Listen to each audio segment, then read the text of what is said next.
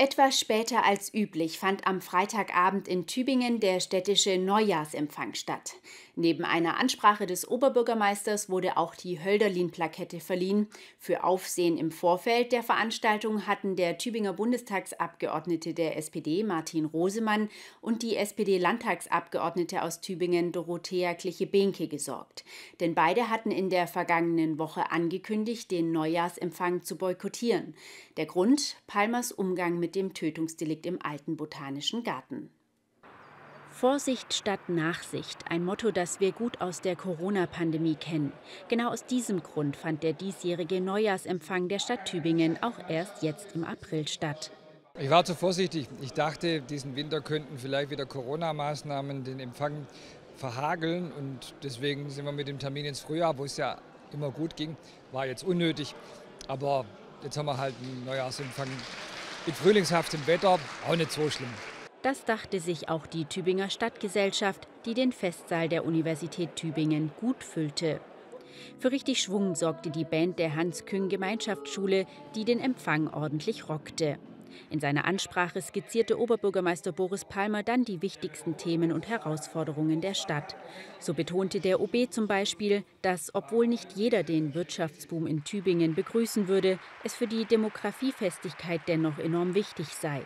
Wir haben heute mehr Beschäftigte pro Rentenempfänger als noch vor 15 Jahren, während in Deutschland nur noch halb so viele Menschen pro Rentenempfänger einer Arbeit nachgehen und einzahlen wie noch vor 30 Jahren.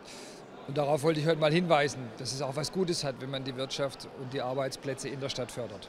Und eine gute Wirtschaft bringe am Ende auch Geld in die Stadtkasse. Gerade in Zeiten wie diesen ein wichtiger Faktor, um weiterhin in Stadtstrukturen investieren zu können. Trotzdem stellte Palmer sich am Ende die Frage, wie viel Butter soll dieses Jahr auf die Brezeln?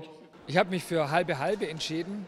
Die eine Hälfte es geht Tübingen tatsächlich gut, erstaunlich gut, mit Butter. Und die andere Hälfte ohne Butter, weil ich darauf aufmerksam machen möchte, dass es viele nahende, eigentlich sichtbare und trotzdem weithin ignorierte Krisen gibt, die auf uns zurollen und vor allem der Wirtschaftskraft unseres Landes schwer schaden könnten. Wir müssen uns mehr anstrengen, um dem entgegenzuwirken.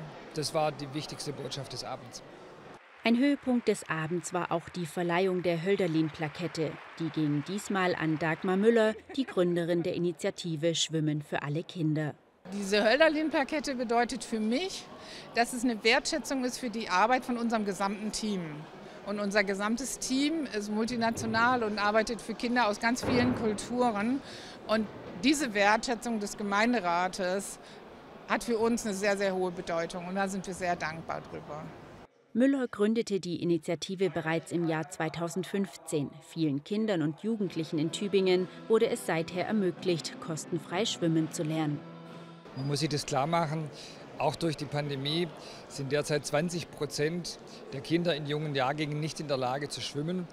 Und sie hat mit einer riesigen Zahl von Ehrenamtlichen mit ganz tollem Engagement 1600 Kindern Schwimmkurse ermöglicht. Das ist eine ganz großartige Leistung und dafür hat sie die Hölderlin-Plakette mehr als verdient. Eine Sache stand dann am Ende noch im Raum: der Boykott der SPD-Abgeordneten Rosemann und Kliche-Behnke. Sie hatten im Vorfeld angekündigt, nicht zum Neujahrsempfang zu kommen. Als Grund nannten sie Palmers Umgang mit dem getöteten Gambier im alten Botanischen Garten. Doch was sagen die Anwesenden zu diesem Boykott? Also ich schätze den Herrn Rosemann sehr, Ich äh, bin auch im engen Gespräch mit ihm. Das gleiche gilt für die Frau Kliche-Behnke und äh, bin ein bisschen erstaunt, ein bisschen traurig auch, dass Sie diesen Weg gewählt haben, denn wir leben in einer Demokratie und die lebt vom Diskurs und auch wenn man nicht unbedingt einer Meinung ist, dann muss man einfach im Gespräch bleiben. Also ganz ehrlich, besonders von Herrn Rosemann finde ich das unmöglich.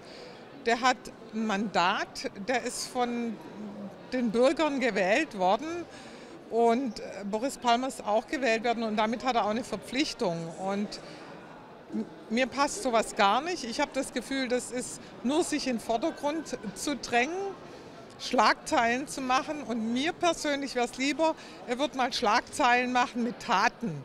Es steht Abgeordneten frei, ihre Terminauswahl selbst zu bestimmen. Das kommentiere ich auch nicht. Aber ich bin sehr froh, dass die Stadtgesellschaft insgesamt an diesem Empfang so teilgenommen hat wie in allen Jahren zuvor. Und die nutzten den Abend anschließend noch für Gespräche und natürlich für Brezeln mit oder ohne Butter.